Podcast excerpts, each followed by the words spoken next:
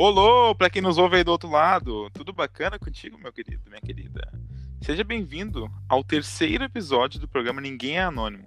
Eu sou o Bruno e dividido a bancada comigo hoje e sempre teremos ele, Guilherme. E aí, Gui, como é que tá?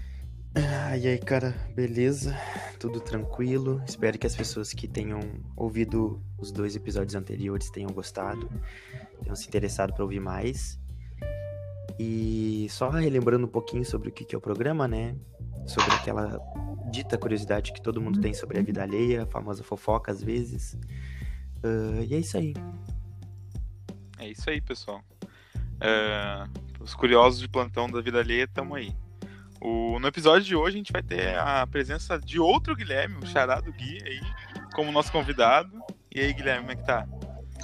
E aí, Bruno, e aí, Gui, beleza? Tudo tranquilo. Uh, estou aqui para comparecendo e estou muito grato por, por terem me convidado aí para o projeto, projeto de vocês.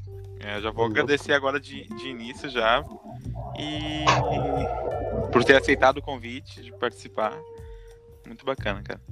Valeu, eu que agradeço. O Gui já veio todo, todo pomposo, já veio pronto pra. eu, eu, eu, sou pomposo, atri. É. Não, mas eu. O Gui é um cara sou, que fala. Eu, eu, falo, eu falo bonito. Isso, eu ia falar isso. O Gui fala bonito, cara.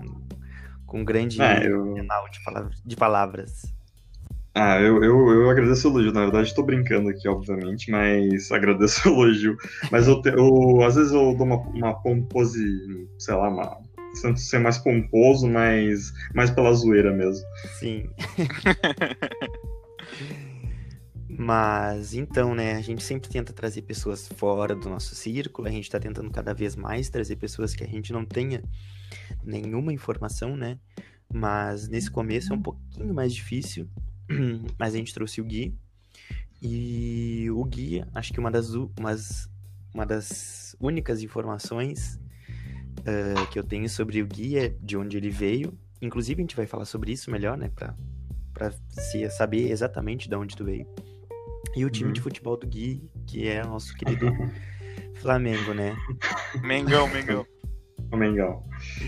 Mas e aí, Gui, uma pergunta que todo mundo deve te fazer, né? Uh, Porto Alegre ou Rio de Janeiro? Qual a diferença de ambos? O que, que tu acha de bom? Tu prefere aqui, tu prefere lá? Tu voltaria? O que, que tu tem para nos dizer sobre essas duas cidades?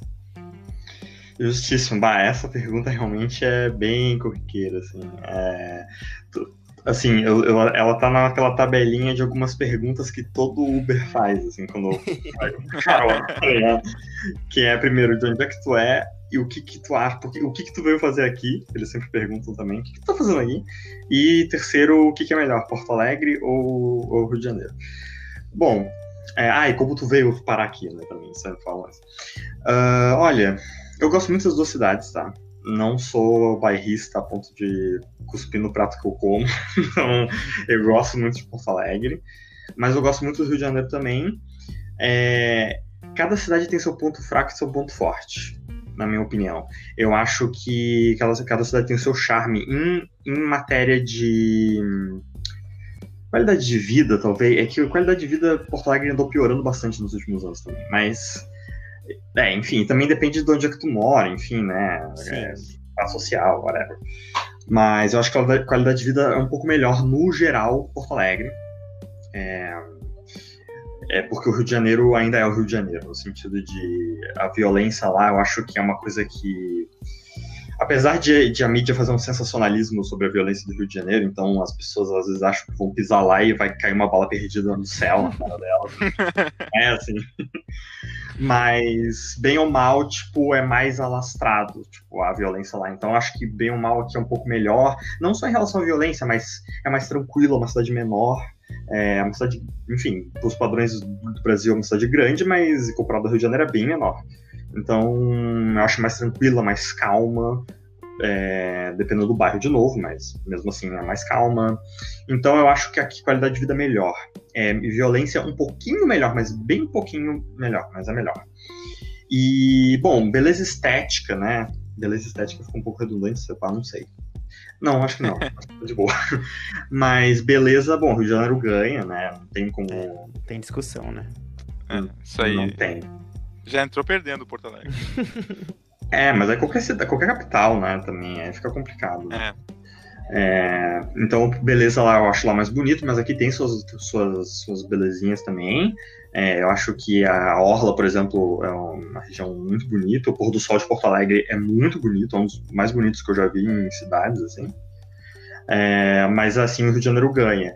E em questão de, sei lá, do povo, sei lá, é, eu acho que eu gosto dos dois, assim, as duas têm, cada um tem suas características. Eu acho que o carioca é um povo muito isso dá aquela generalização bacana, né? Como sempre, mas enfim, o carioca é uma pessoa muito de rua, né? Tipo, gosta de sair, sempre tá fora, e praia, e, e agitação, e zoeira tal. O gaúcho tem aquela. Bem acelerado, né? Bem acelerado, bem acelerado. É. A cidade é muito acelerada, né? É muito acelerada a cidade. E, e, assim, e, e o, o gaúcho tem aquela fama né, de ser uma pessoa mais introspectiva, o pessoal mais pra dentro. O que eu não concordo, tá? Eu acho que, na real, isso é muito fama, assim. Não... É, e, claro, o carioca é muito festeiro, acho que é demais, assim. Mas não é que o Porto Alegrense não seja também, sabe? Acho que Sim. é pau a pau. Mas acho que é isso, resumindo. Então, O- aquela história de, do Tropa de Elite que a gente vai chegar no Rio de Janeiro e Capitão Nascimento vai estar nos esperando ali. Não. Não é verídico, não é verídico. É, é realmente um medo, Gui, porque todo mundo fala, ah, meu sonho é pro Rio, mas tudo que eu ouço, assim, eu, eu acho que seria uma das últimas capitais que eu iria, assim, não general, não, não extrapolando, realmente, sendo sincero, uma Uhum. das últimas capitais que eu iria, assim, porque eu fico muito assustado com tudo que a gente vê, né? Sim. Enfim, Acho que depende muito do bairro também, cara. Depende muito. Assim como aqui, assim como lá, vai depender do bairro também. Uhum. É, eu, eu acho como- que. Eu, eu, eu acho que o medo é super justificável. Como eu falei, eu acho que a violência lá é mais gera, generalizada do que aqui, é, apesar de Porto Alegre ter piorado um pouco nos últimos anos. É, não sei como era antes, né? Não, não- não morava aqui. Mas, mas assim, a mídia extrapola um pouco, sabe? Parece que tudo é muito sensacionalista lá, assim. é. Então, é aquela história, tipo, só o Rio de Janeiro que vai ter uma invasão de morro, de comunidade, ou Sim. por é, televisionada pela maior emissora do Brasil, né? Tipo, no, no horário do meio da tarde, que foi a invasão Morro do Alemão, na comunidade do Alemão. Então, há uma sens- um sensacionalismo que dá um medo nas pessoas, mas assim, eu conheço várias pessoas que foram pro Rio de Janeiro, é, de- gaúchos aqui, enfim, que foram lá e não foram roubados, tá? Então, assaltados. né? Então, é, são histórias verídicas. O, ô Guilherme, tu tá, tu tá falando aí do Rio como se fosse lá, né? Tu tá em Porto Alegre no momento, é isso? Ah, sim, é, sim, eu tô em Porto Alegre. né? Eu tô há oito anos. Ah. Entendi. É. E já Inclusive- puxando. Fala, Fala. Gui. Não, Não, eu, eu, eu ia falar que. Ah, tá, que tem dois Tem dois guias. Foi mal, foi mal. Mas eu ia falar que eu, eu pensei que o Bruno achasse que. Não falei também pro Bruno, né? Que o Gui tava aqui, no caso. Enfim. Ah, não sabia, não sabia. Mas já puxando essa parte já de, de, de cidade, assim, onde tu tá hoje, queria saber já onde tu nasceu, em qual cidade tu nasceu. É, eu nasci na Rio de Janeiro, capital, né, capital do, do Rio de Janeiro.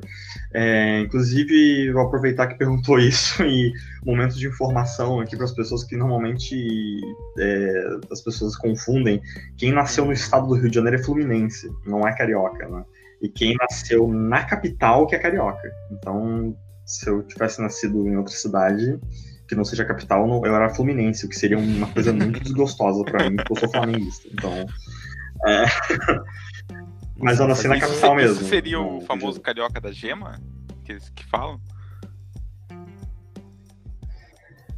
É, eu, eu, eu acho que o Carioca da Gema é muito É mais específico. não? Eu acho que o. Carioca da Gema, Uhum. ele teria que. É o estereótipo, é. É, E eu acho que eu não caio muito no estereótipo, então Entendi. não, não sei se eu E Carioca da tu estudou. Tu ficou quantos anos aí no Rio, Gui- Guilherme? Ah, bah, eu fiquei. É que na real eu, eu, eu nasci no Rio, daí em 2006 eu fui morar em Rio Grande, aqui no Rio Grande do Sul. É, passei dois anos lá. Então, fiquei de 96 até 2006 lá, fiquei 10 anos no Rio, aí dois aqui em Rio Grande, aí voltei pro Rio em 2011, não, peraí, em 2009, eu voltei pro Rio, aí em 2012, começo de 2012, eu vim para Porto Alegre, e aí tô em definitivo aqui. Então, somando, acho que eu fiquei uns... Uhum, bastante tempo. 13 anos no Rio, e tu. Como, como que era o, o, pequeno Guilherme lá no começo nas escolas de janeiro? Era um bom aluno? Como é que foi assim essa trajetória pela, pelos ensinos fundamentais ali por aí? Justo, é. Não, eu era, um, era uma criança nerdzinha, sempre fui. Né? Então eu era o aluno quietinho, tímido, na maior parte da, dos tempos de escola, depois melhorei um pouco, mas no geral era bem tímido. É, era bem sempre estudioso na maioria das, qual, matérias, qual tua, assim. Tua matéria é, não causava problema. Ah, é, um, putz, é, olha, quando começou a diversificar, junto, né? Porque sim. lá no começo sempre é tudo meio junto, né? Não tem muita diversificação. Mas desde que começar a, na série que começou a, a, ficar tipo história, geografia, matemática, blá blá blá, uhum. história, é, sempre foi história. Então, até o ensino médio foi, sempre foi história. E eu era uma pessoa assim, né? Um aluno comportado, assim, que sentava, aqueles que sentam na frente, assim, e Tirava não causava notas. muito problema na baderna, não. Tirava, tirava. No, no, ensino médio que piorou um pouco a situação. no ensino médio. É, é porque no ensino médio eu comecei a ter problema em algumas matérias, tipo matemática e física. Entendeu? Mas no resto eu tirava boas notas. Nessas eu. Tem uma despirocada no ensino médio. Acho que todo mundo piora um pouco no ensino médio. Não tem muito. Deu. É.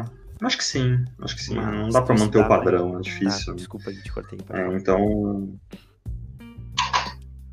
Não, não, eu tava só articulando o pensamento, mas não tinha nada em específico pra falar. Escola particular escola pública?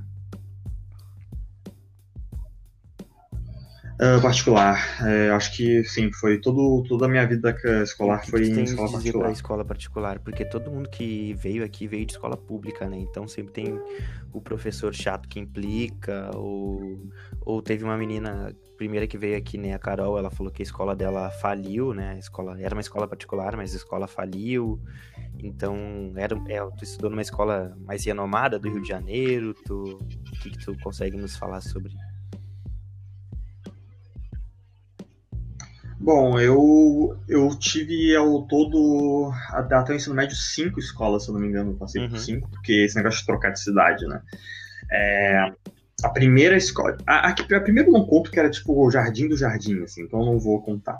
Mas a primeira mesmo, que eu fiquei bastante tempo, assim, foi uma escola que. Ela não era. Ela não é uma das mais famosas do Rio de Janeiro, ela ainda existe, é, mas o local que eu estudei não, não existe mais até. Virou um. Não lembro o que virou, virou alguma coisa. Demoliram a casa que era, tipo. Era um casarão grande, tá? É, tipo, bem grandão, com pátio e tudo. Daí eles botaram uma escola lá dentro e ela era uma escola de caráter mais progressista, assim, sabe? Tipo, era uma galera uhum. do Rio de Janeiro, da uhum. boemia do Rio de Janeiro, digamos assim. Era uma galera Uh, digamos assim, seria aquela galera ah, esquerda, classe média esquerda. Deu sabe? pra ter uma assim, ideia, deu pra ter uma mais, ideia. É, progressive. É, deu pra ter, não. Uh, mas não é uma escola das não é uma escola grande, tá? Bem pequena. É, e ela é uma escola. Hum, ela existe ainda em outro lugar, e, mas ela é, não é das mais famosas. Assim. É o Espaço Educação, né, o nome, se quiserem procurar depois, quem quiser procurar. Bom, daí eu fui pro. Quando eu vim pra. Eu saí de lá e fui para Rio Grande, eu estudei no Salesiano, em Rio Grande, que é uma das únicas duas escolas grandes e privadas que tem na cidade. Então foi uma mudança bem drástica, né? Porque Rio de Janeiro é aquela cidade gigante, cheia de escola grande, e Rio Grande, tipo, eu cheguei lá e meus pais tinham duas opções de escola para me botar, se quisessem uma privada, né? Então, era o Salesiano e o outro era o. Putz, eu não lembro agora, acho que era Santo. Era Santo Antônio, sei lá, um negócio assim. E tinha a Joana Dark também, que antes era só de menina, mas acho que na época já era. Já era. É, era misto. Dos dois sexos já. Mas aí os. Era misto, é. Eu acho que era, né? Do pô 2006, tá ligado? Não é possível que. A Joana Dark era a terceira grande, assim. É, e aí eu fiquei no Salesiano. Bah, o Salesiano foi uma mudança bem, bem é, foi bem diferente, porque o Salesiano era uma escola religiosa, né, o Espaço não era. É, as três escolas, colégios do, de Rio Grande eram religiosos, então não tinha opção de escola laica, digamos assim. É, então foi uma, enfim, tinha padre, né? O reitor era padre, tinha vários, tinha ensino religioso, aula que tinha que rezar antes, então uns bagulho completamente diferentes, assim. E, enfim, fiz amizades lá tal, mas não, não, não tenho, tipo, nossa, aquela escola. Das escolas que eu estudei é que eu tenho mais. Não, menos. Lá, tipo. Menos apego. não, não, é, menos apego. apego, é, porque, enfim, aquele caráter era muito antiquado, sabe? Era uma escola mais antiga, entendeu? E aí não, não, não gostava muito, sabe? Era religio, religiosa demais, enfim, não, não curtia muito. E aí, quando eu voltei pro Rio de Janeiro, eu fui pra Escola Parque, que é uma escola grande, já é bem maior, e ela é tipo mesma vibe do, da outra, né, daquela outra do Rio. Ela é progressista, com a galera mais de esquerda, de classe média, classe média alta de esquerda, assim, e bem laica, bem humanas, tá? Tipo, conheço vários colegas que saíram de lá para carreira artística ou humanas, enfim, montar banda. Então era uma escola bem progressista também. E aqui, e aqui quando eu vim para Porto Alegre, eu estudei no Anchieta que é um dos maiores também. E é de religioso, mas assim, é um religioso quase laico, assim, tipo, nem se compara ao religioso que era de Rio Grande, sabe? De Rio Grande era um pois bem é, mais acho que religioso, religioso, acho que é, enfim, pelo, pela instituição que, que comanda, né, que é ali a PUC e tal, mas não sei se chega, o que, o que, que teria de religioso, ensino religioso, acho que no Anchieta não chega... Não chega tanto, né? É, tem ele tem no nome, né? Tem uma cadeira de. É como, como eu cheguei no ensino médio, né? Eu só peguei o ensino médio no Anchieta. E dizem que no fundamental a religião é mais forte no Anchieta. Então, tipo, é mais forte. Só que o religioso que eu peguei foi quase nada. Assim, as aulas de ensino religioso eram umas aulas de, sei lá, cultura geral, Sim. filosofia ou sociologia, sabe? Era. Sei lá, a gente aprendia um, sobre ética, uma, teve aula sobre ego, sobre é, ego, alter ego, aqueles negócios da psicologia lá, e filminho social, de crítica social, essas coisas. Do aluno já também, né? É, acho que sim. É. é. Era, era uma aula com muito filme, sabe? Tinha aquelas exibições, tipo, ah, é filme do Michael Moore, sabe? Sobre os Estados Unidos, sabe? aquelas coisas assim. Documentário. Mas... Problematizador, esses negócios. Desculpa, Mas era bem. Sempre quando eu te cortar, tu pode continuar, que eu paro, tá? Pode continuar. Ah, tá. Eu ia perguntar por mas que eu tu acabado, trocou tanto, porque, enfim, por que tu trocou de, de estado, por que tu foi pra, pro, pra Rio Grande, por que tu voltou pra, pro Rio, por que tu voltou pra Porto Alegre, tem alguma coisa a ver com teus pais, com a tua família? Quem, com quem tu morava, assim, que era o teu núcleo, assim, que dividia a uhum. casa contigo nessas épocas aí? Sim. Uh, foi sempre morei, todas essas épocas, a resposta é curta, porque eu sempre morei com os meus dois pais, basicamente. Uh, sobre trocar de escola.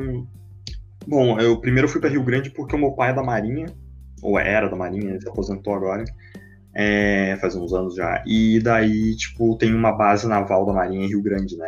Tem bastante coisa da Marinha lá. E daí ele foi transferido para lá, por isso que eu fui para Rio Grande. Um, aí eu voltei pro Rio quando ele voltou para lá, pro Rio de Janeiro, né? Quando ele voltou, foi transferido de volta.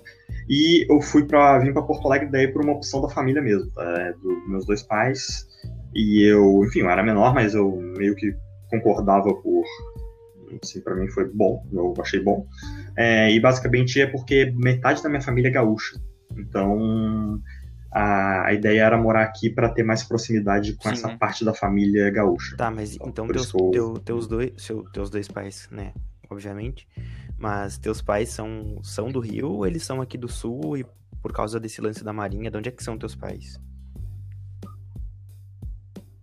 Uh, minha mãe é gaúcha, é daqui mesmo, e meu pai é carioca. Então, a minha família toda, tá? É uma grande mistura entre gaúchos e cariocas. É, tipo, é metade carioca e metade gaúcho. Então, eu tenho uma ligação muito grande com os dois estados. Assim. É, são, tanto que eu vinha visitar, mesmo quando eu morava no Rio, eu já conhecia Porto Alegre. porque eu vinha visitar Porto Alegre bastantes vezes, assim, que eu ia visitar minha família daqui. Então, sempre tive muito Era uma união de dois rios, né? Rio de Janeiro e Rio Grande do Sul. É, é isso, basicamente. É. Eu sou cariúcho, tá ligado? Eu me chamo de cariúcho. Porque eu sou metade. Eu passei metade da vida vivendo lá e metade como, vivendo como aqui. aconteceu esse rolê? da tua- a tua mãe foi morar lá e conhecer teu pai, teu pai veio pra cá e conhecer a tua mãe, ou tu não faz ideia de como aconteceu isso? Ah, bom, é, o, que eu, o que eu lembro disso, das família, do, dos meus pais, é que as duas famílias, a família do meu pai e da minha, da minha mãe, eram muito próximas. Elas são famílias. eram famílias amigas, entendeu? É, são, enfim. E daí eles, eles se conheceram por. Eles se conheceram no Rio, na época que a minha mãe morava no Rio. Então, daí eles se conheceram lá porque as famílias eram bem próximas, assim. Basicamente é essa a história. Sim. Esse foi, esse foi o rolê. Esse foi o rolê, né? E, e tu falou um pouco, né, sobre, sobre a tua escola e, e é interessante como teus pais sempre te levaram para esse campo meio meio progressista, assim, né? Se tu tem algum, queria saber se tu tem algum adendo sobre isso, porque acaba direcionando um pouco, né? Uhum.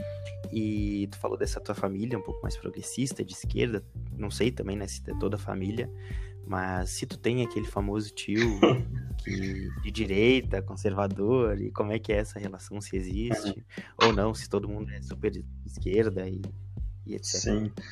Ah, bom, a, a escola. É, o pessoal, de, o pessoal tipo, que eu, que eu me lembro, assim, tá? Do pessoal das duas escolas lá do Rio, é um, meus dois colegas, assim, todos os que eu acompanho nas redes sociais, assim, é, se tornaram pessoas de centro-esquerda ou esquerda, assim. Se- os que não eram, a maioria virou. Um ou outro que era de esquerda e virou de direita, mas a maioria continua de esquerda ou se tornou pessoas, se tornaram pessoas de esquerda. É, e eu gostava muito escola, da escola assim, era uma es- era as- essas duas do Rio de Janeiro eram escolas bem liberais, assim, sabe? Então, é, eu acho que, é, sei lá, a liberdade de pensamento era bem, bem tranquila lá. É, to- todas as que eu passei, tipo, um- um- era, era, era pior na, na, naquela de Rio Grande lá. Mas, assim, mesmo assim, não era, tipo, nossa, não podia falar as coisas. Mas era um pouco mais, mais restrito. Sobre a minha família, eu, eu não conheço muito, assim, é, minha família é pequena, assim, então eu não conheço muitas pessoas e, e- e a, a orientação ideológica de todo mundo, mas eu tenho, assim, de cabeça, tá? Eu tenho parentes que são centro-esquerda, eu tenho parentes que são liberais, econômicos, no sentido, tipo, é, enfim, da- é tipo novo, é. É, eleitores do Novo, tem. e tenho, tenho parente que votou no Bolsonaro também. Ahn, acho que todo mundo tem parente, né? Faz, Faz parte, faz parte. Porém, é, e o Gui, pelo nosso convívio né, no, lá no- nas sociais, deve saber que eu, que eu sou uma pessoa. Assim, me considero ser uma pessoa tolerante, tá ligado? Assim, no, no geral. Então, eu acho que eu me dou muito bem com todas as pessoas. Eu nunca briguei por política com ninguém da minha família, nem com o liberal novo, nem com, com quem votou no Bolsonaro, porque não são bem bolsonaristas, pessoas que votaram no Bolsonaro. É, então, nunca briguei com, de política com ninguém, assim, nunca teve treta, nunca tem muita treta, tipo, de Natal, reunião de Natal, essas coisas, nunca tem. É, tenho relações muito boas e discussões políticas saudáveis, assim, com essas pessoas. Acho que é um privilégio meu, né, porque muitas pessoas, famílias acabam quebrando relações por causa disso. É, mas, no geral, são pessoas, assim, de centro-esquerda ou liberais. Eu não conheço ninguém que seja hiper, nossa, hiper reacionário, assim. da, da minha família, assim. Porque, enfim, né, votar no Bolsonaro pode ser várias coisas, né? Não quer, não quer dizer que tu seja muito reacionário. Eu acho que já encerrando essa parte da. da do co- do começo da tua vida, da infância, da adolescência, assim, mais como foi a parte do ensino médio, assim, também, perguntando pra Uhum. ti agora. E aquela escolha de. aquela época de vestibular, de faculdade, como que foi essa transição pra ti, assim?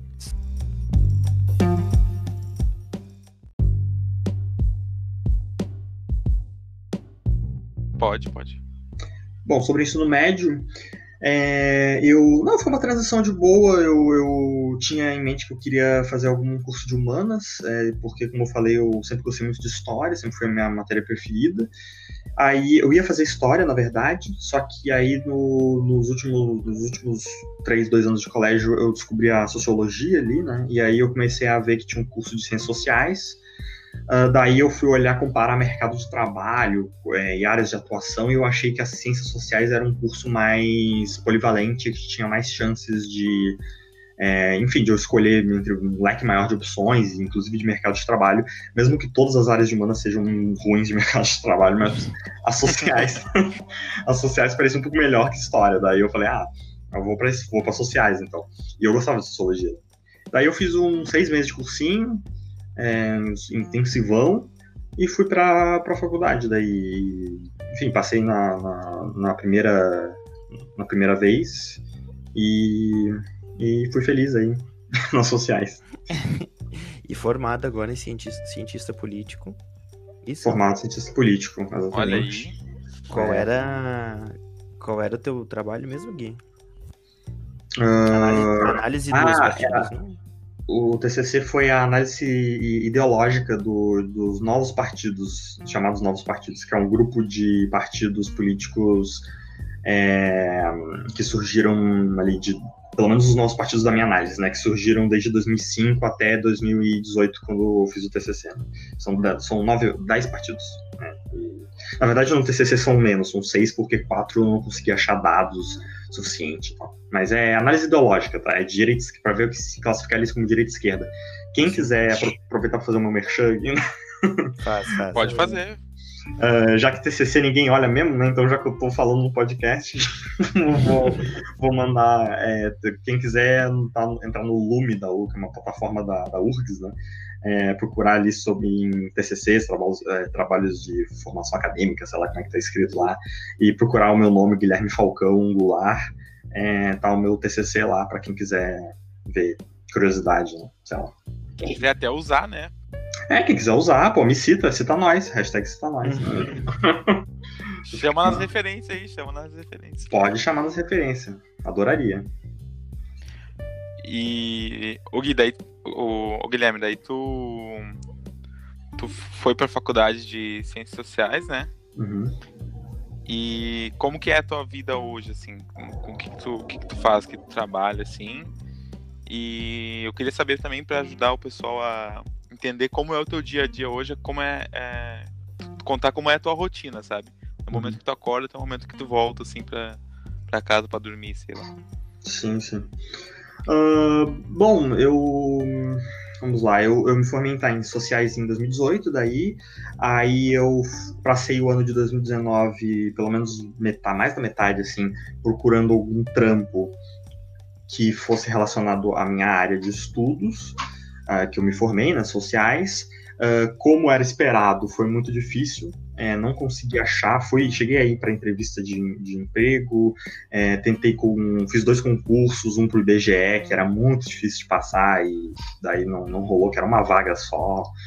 É, fiquei nessa procura, não achei. Daí eu falei, bom, eu tô aqui sem procurando emprego, desempregado, sem fazer nada aqui, né? Assim, tipo, só nessa procura e quero ocupar com alguma coisa. Então, uh, entrei com um reingresso de diplomado para o curso de História.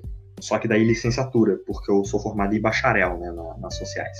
Sim. É, daí eu entrei no segundo semestre é, com é, reingresso diplomado em História, e eu estou cursando História até agora, né, então, enfim, fiz dois semestres, acabou, acabou de acabar o, o, meu segundo semestre, atrasado, né, por causa da pandemia. Sim. E eu estava tentando mestrado, né, Uh, eu tentei mestrado ainda quando eu estava me graduando, em 2018. Né, fiquei uma posição abaixo, não passei muito pouco. E 2019, uh, daí eu fiquei, além de ficar procurando um emprego que não deu certo, eu fiquei estudando para mestrado de ciência política, né, para passar no mestrado de ciência política. Nesse, nesse caso eu consegui, passei, e daí eu estou cursando hoje em dia o mestrado em ciência política e a graduação em história. Uh, e o meu dia a dia, bom. Tu tá, só um segundo, tu tá conseguindo manter as duas bem tranquilo, assim. Sim, sim, tá, tá, tá indo bem. Eu acho que tá indo bem. Eu, é, como eu não, tô, eu não tô com trampo agora, né? Então dá pra se dedicar bastante aos dois estudos, assim. Recomendaria pra alguém fazer isso? Cursar duas coisas ao mesmo tempo? Aham. Uhum. Ah, recomendo se, se tu acha que tu tem é, condições de, é, de tempo, enfim, é, para conseguir se dedicar. Eu acho, e se tu tem muita vontade de, de cursar essas duas coisas, eu recomendo. Eu só acho que tem que pensar bastante antes, porque, por exemplo, se eu tivesse com, sei lá, com um emprego ali de né, 8 horas por dia ali, né, segunda a sexta, mais as duas coisas, eu, eu já começo a duvidar da minha capacidade de manter tudo de boa, sabe? Então tem que medir na balança, assim. Sim, sim. Tá, agora sim a tua, a tua rotina, assim, diária, hoje. Uhum. Ah, eu com essa pandemia mudou tudo, né? Então também tá meio atípico, mas basicamente eu fico em casa porque tudo que eu faço é em casa, né? Porque Sim. estudar história é à distância, aula de mestrado de ciência política é à distância. Então eu acordo tarde, porque eu sou uma pessoa noturna, então normalmente eu durmo tarde. Acordo bem tarde, assim, tipo 11 horas para frente, e aí tá aula, ou se não tem aula, vou ler, estudar, ou dividindo o dia com, com ler e fazer alguma coisa que eu gosto de lazer, sei lá, jogar videogame, ver YouTube com, nas horas de lazer, e, e basicamente os dias estão meio iguais, né, assim, então é, não tem diferença de um dia pro outro, assim. É só os dias que tem aula que não tem. O, o YouTube é a nova TV, né?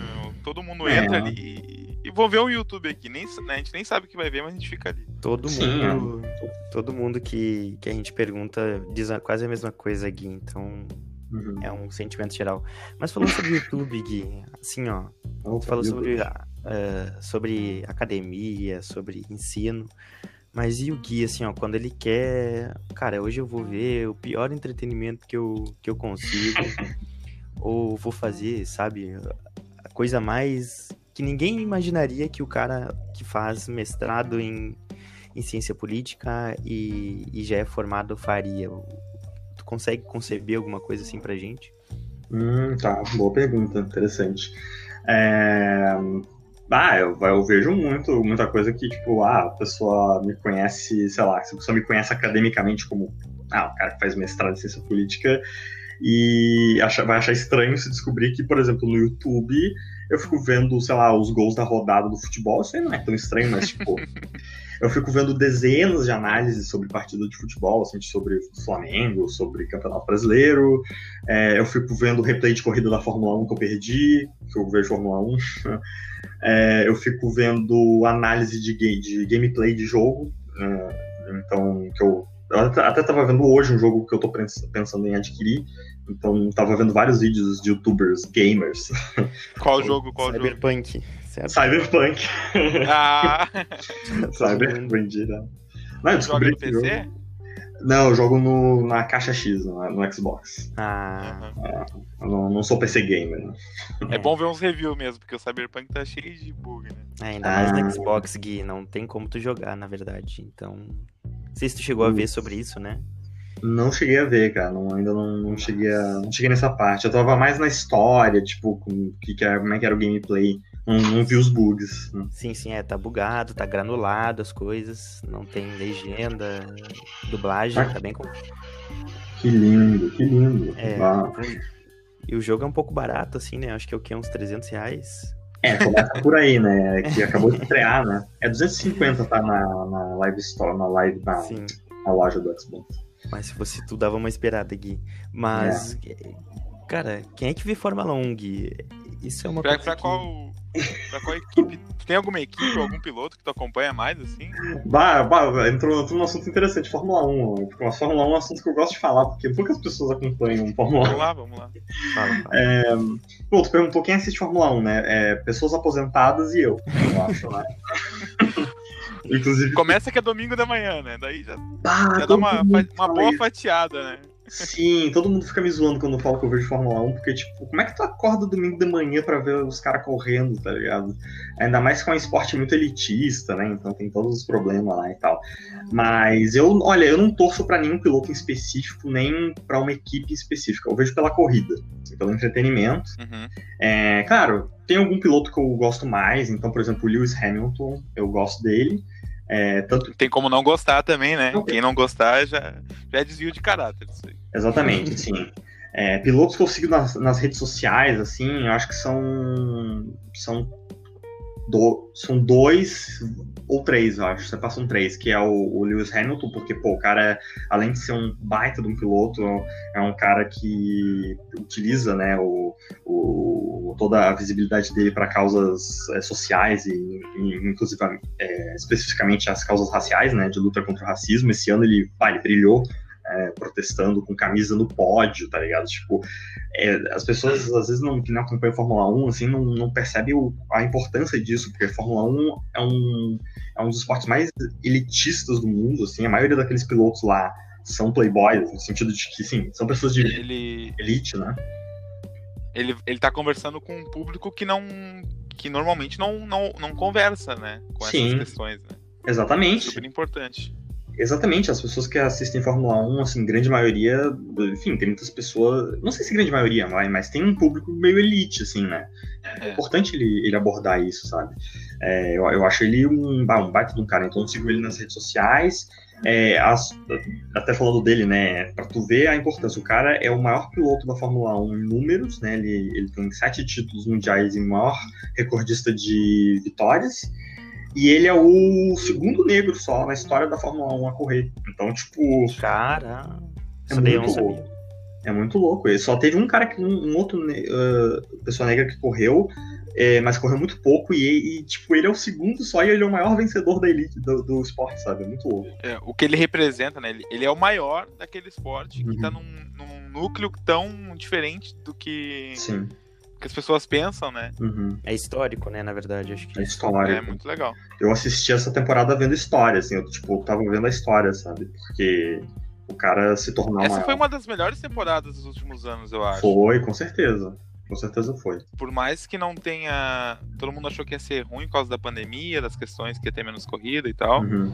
Eu acho que foi uma temporada muito, muito boa de assistir. Sim. Não, com certeza. Até porque eles, eles mudaram o calendário e botaram umas, umas, umas corridas novas, né? Então, tipo, teve uhum. diferença de nas corridas, teve bastante emoção e tal. É, teve até um acidente espetacular aí, né? Espetaculoso aí. O cara, o cara quase morreu, mas com a tecnologia. Pois é. Ele se salvou. Se eu, se eu não me engano, o, é, foi o Grosjean? Foi o Grosjean. Inclusive, eu sigo eles nas redes sociais porque eu acho ele simpático. Se eu não me engano, ele, ele votou contra aquela proteção que acabou salvando a vida Sim, ele votou. Ironia do destino, né?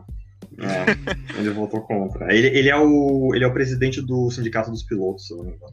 Meu Deus, os, ah. os caras dos tava... pilotos têm sindicato. Que isso, Gui? Claro. É, não é, não é bem um sindicato, é uma associação, assim, mas é como se fosse um sindicato. Sim, imagino, imagino. O representante deles, assim. É, isso, é. Eu, eu... O...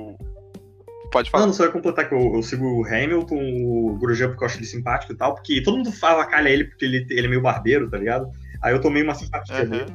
E o Gasly, que é um outro francês que ganhou uma prova espetacular esse ano, daí eu segui ele porque eu achei massa a história dele na, na Fórmula 1. E o Pérez, que é o único latino americano né, que corre. E, então. É, é, mexicano, né? Mexicano, mexicano, Sérgio Pérez. Né? Daí eu, eu sigo ele pela latinidade aqui, pela. por ser latino. Pra dar aquela valorizada na, no nosso lado. É, sim. O...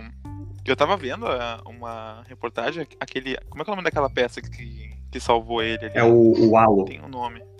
O Halo. Isso.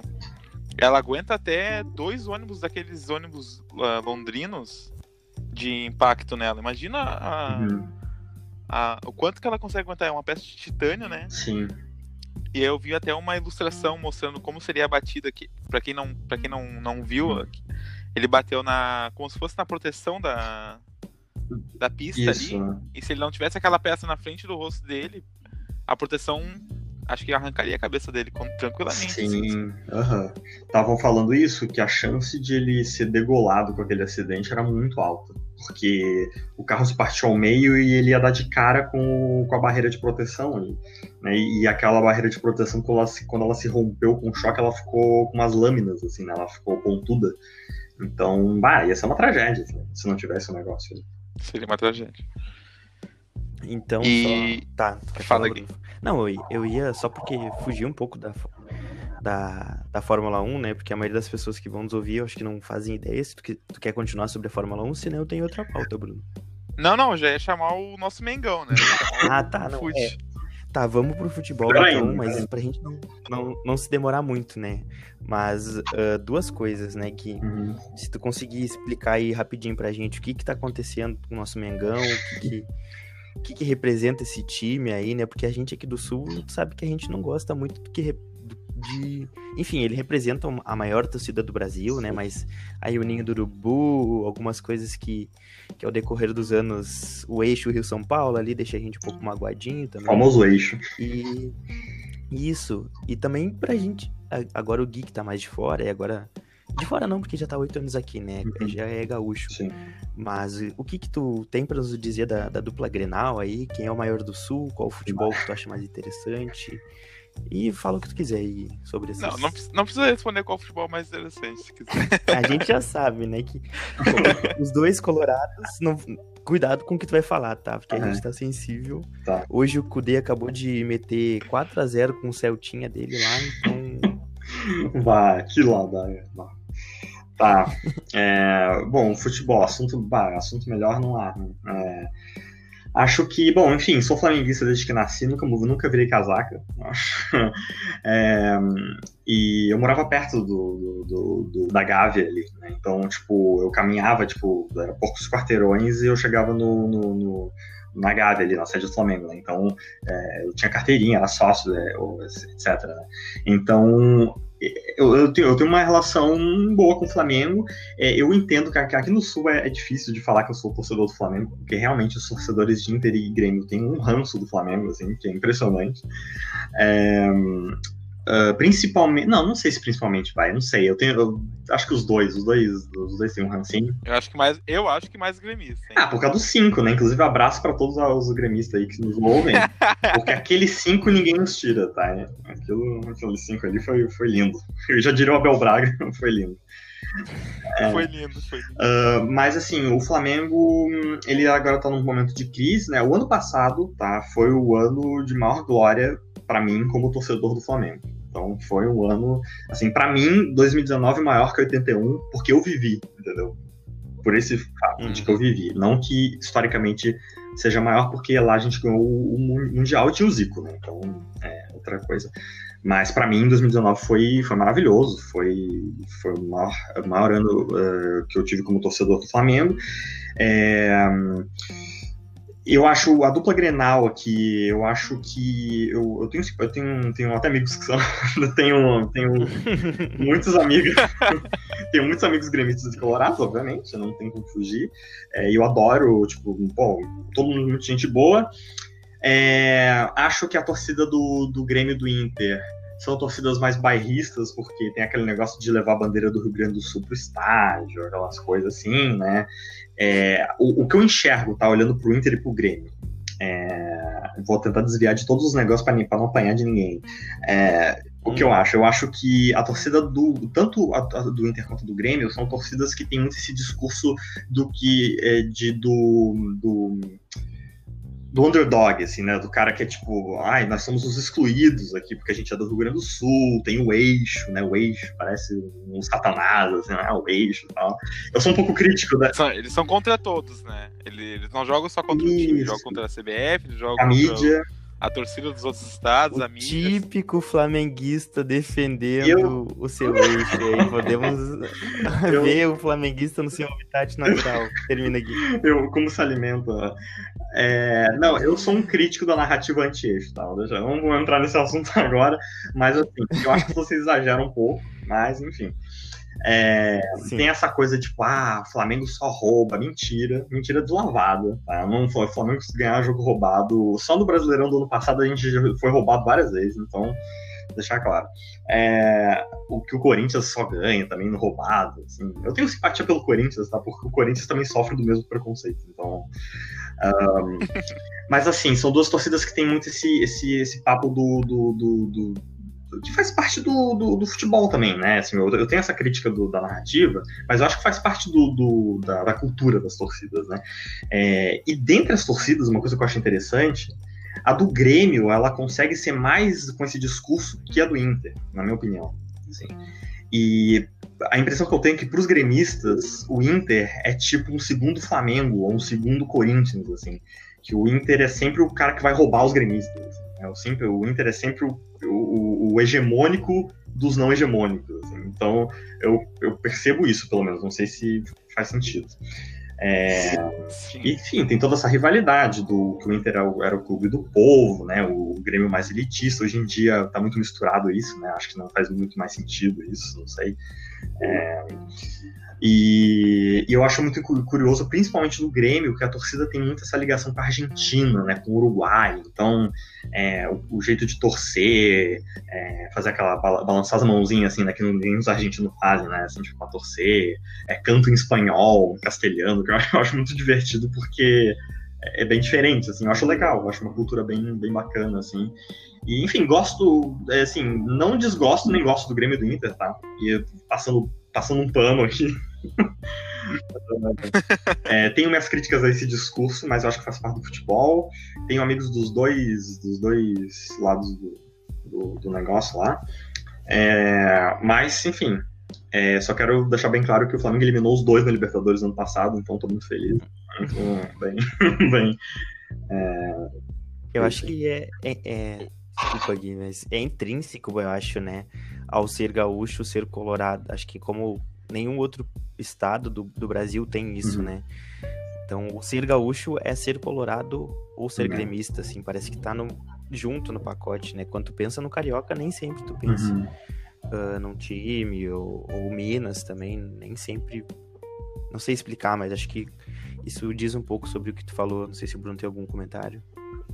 Não, não, eu ia dizer que eu concordo, porque essa, essa rivalidade entre os gremistas e o flamenguista e o Colorado com o flamenguista, acho que o Flamengo é um time que nos últimos anos tem batido bastante na, na, na dupla, da, na dupla, né? Uhum. Mais o Grêmio recentemente, porque tem se enfrentado mais. Teve o 5 a 0 o Inter lá em 2009 teve o título brasileiro, né? Uhum. E eu acho que Acho que era mais isso mesmo, assim. Queria saber do, do Guilherme que, que ele. Que se ele era a favor do Domenech Torrente lá, ou se ele era contra, e o que, que ele tá achando do trabalho do CNI, que com poucos jogos já tem bastante eliminação também. Sim, sim, sim. Não, esse ano tá complicado, é porque um, ah, e, e só para complementar aquela coisa da, da, da rivalidade que, que tu citou, vocês citaram agora, é, eu sempre fui, eu sempre fui mais aproximado com o Inter aqui no Sul, porque o Flamengo e o Inter tem aquela coisa de ser os clubes populares e tal, né? E, e o Grêmio era mais tipo um Fluminense para mim, né? Sempre foi tipo aquele clube mais da elite. Né? É, é, o tricolor, tricolor, o tricolor é. aí o vermelho com o vermelho. Exatamente, exatamente. É, eu, eu já fui no jogo é, em Grêmio contra Flamengo e Inter contra Flamengo os dois anos passados, por exemplo. E eu fui e lá no Beira Rio, pô, cheguei lá, tava meio perdido com meu primo que eu fui, e daí tava meio perdido, chegou um Colorado lá, pô, vocês estão perdidos, tá? Eu com a camisa do Flamengo, assim, né, no meio do mar de Colorado.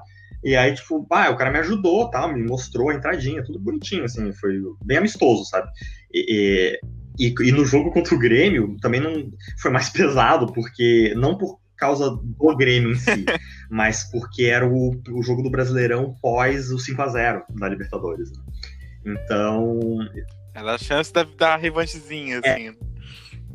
Os gremistas estavam pilhadaço, né? E aí eu lembro o pé região toda do Grêmio e só gremista do lado, só gremista. E os dois caminhando assim, e aí a gente com, com, né? Assim, porque, porque, pô, galera ali coisa se empolga, né? E daí eu chegou uns PM que estavam ali, colaram na gente e falou, oh, esconde a camisa dentro da bermuda aí pra não dar merda, pra não dar treta, assim. Daí, tipo, a gente botou a camisa dentro da bermuda até entrar no estádio, mas não teve nada de, de, de, de coisa, é, enfim, briga, nada, sabe? Mas o clima tava. Não chegou uma agressão, não chegou uma agressão. Não, não. No máximo teve uma provocaçãozinha de longe, assim, mas não. Mas não foi de boa. Assim, já fui na arena, já. É, bem, bem tranquilo, mas teve esse climinha um pouco mais, um pouco mais assim por causa do, do 5x0. E a gente ganhou aquele jogo, né? E aí naquele jogo a gente fez um cântico lá, né? A torcida do Flamengo encheu os visitantes ali, e a gente começou a cantar um, dois, três, quatro, cinco, um. E aquele momento foi um momento de glória. Foi muito bom. Uh, um grande abraço de novo para todos os amigos gremistas, que tenho muitos, e respeito muito o Grêmio. Acho um, o, os dois times, eu acho os times muito vitoriosos, tá ligado? É, o Grêmio copeiro pra caramba, né? Chega a semifinal de Libertadores aí que nem bebe água, né? Então, uh, respeito, mas é, o Flamengo é maior. E é isso aí. E voltando agora para a pergunta que eu me perdi, desculpa, era sobre. Sobre o Domenech e é, o Ceni. Só rapidinho. Domenech e o Ceni. Pra... Tá, Domenech. É, não dava mais, tinha que sair.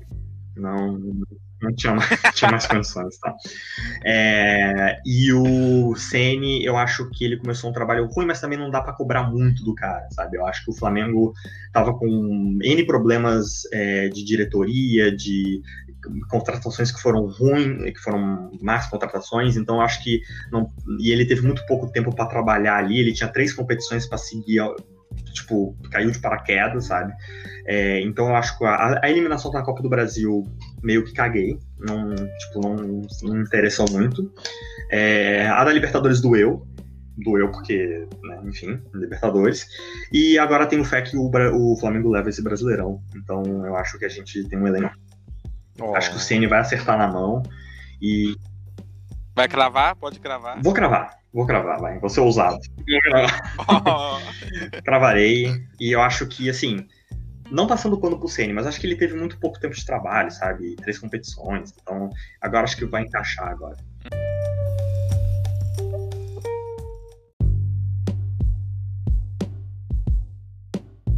Uh, então, Gui, uh, só para finalizar, a gente tem algumas perguntinhas, algumas coisas que a gente faz para os nossos três convidados, né? Uhum. Uh, então, algo que tu, que tu ache muito interessante falar, sei lá, um ditado popular, uma ideia, sei lá, uma explicação que, no, que nem tu fez do, sobre o Carioca e o Fluminense, uh, não sei, um autor que tu acha adorável, um hate que tu quiser mandar aí para alguém, alguma coisa que tu uhum queira falar para as pessoas aí? Eu, eu acho que a primeira coisa que eu vou falar, assim, o que me veio em mente quando deu esse espaço livre, eu vou fazer um, um, um, um disclaimer aqui sobre a, a, questão, já que falando do Flamengo, da questão do ninho do urubu e do, dos garotos do ninho, assim. É, eu acho importante, já que estamos falando de Flamengo, porque eu acho que o Flamengo hoje em dia ele tem muita antipatia, tanto por ele ser, desde o ano passado, uma força hegemônica, agora não é mais, assim, né, mas ano passado era, e o time que está em cima, assim, né, ainda mais ganhando tudo como o Flamengo ganhou, é, sempre fica com hate, mas eu acho que muito do hate contra o Flamengo vem nos últimos tempos pela tragédia da, no Ninho do Urubu, né.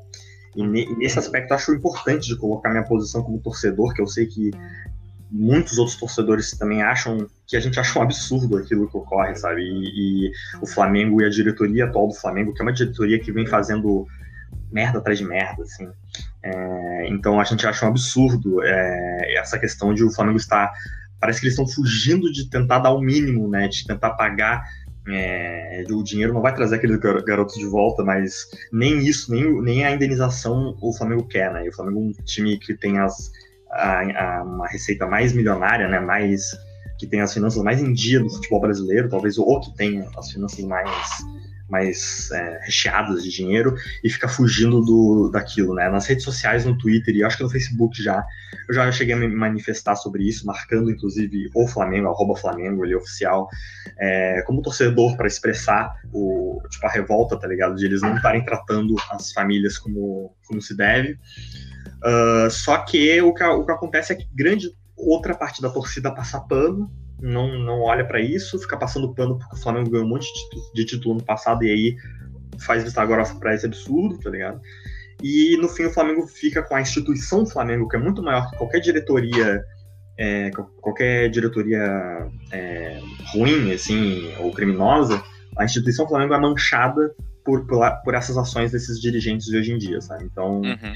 É, só queria deixar aqui, o, já que eu sou um torcedor do Flamengo aqui, eu imagino que vai ser difícil de chegar outro torcedor do Flamengo agora que vocês entrevistem, né? que é meio raro aqui no Rio Grande do Sul. Então, deixando esse espaço só para dar esse, esse recado aí que a grande parte da nação rubro-negra é, tem nojo do que a diretoria do Flamengo faz com relação ao Ninho do Urubu, só que eu, por exemplo, individualmente não posso fazer nada além de reclamar do que eu- como eu reclamo nas redes sociais, né? Então, Sim. enfim. Falasse um pouco sobre quando chegou a informação que tu seria entrevistado aqui, como tu achou que ia ser. E agora, depois, já bem no final da entrevista, como é que foi pra ti isso? Ah, eu achei, achei bem legal a proposta, assim. Acho que agora na quarentena os podcasts são.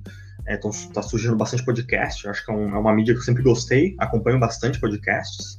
Então, sempre que me chamam ou, ou sei lá, falam algum podcast novo, eu fico muito interessado para ouvir ou para participar, porque eu adoro podcast mesmo. assim. Então, achei bem legal a, a proposta. É, vi que era, ia ser uma coisa bacana, achei bem interessante a proposta. Então, eu tava bem, bem animado, assim, pra gravar, e acho que depois da, agora de gravar eu, eu gostei bastante, o saldo foi positivo, assim.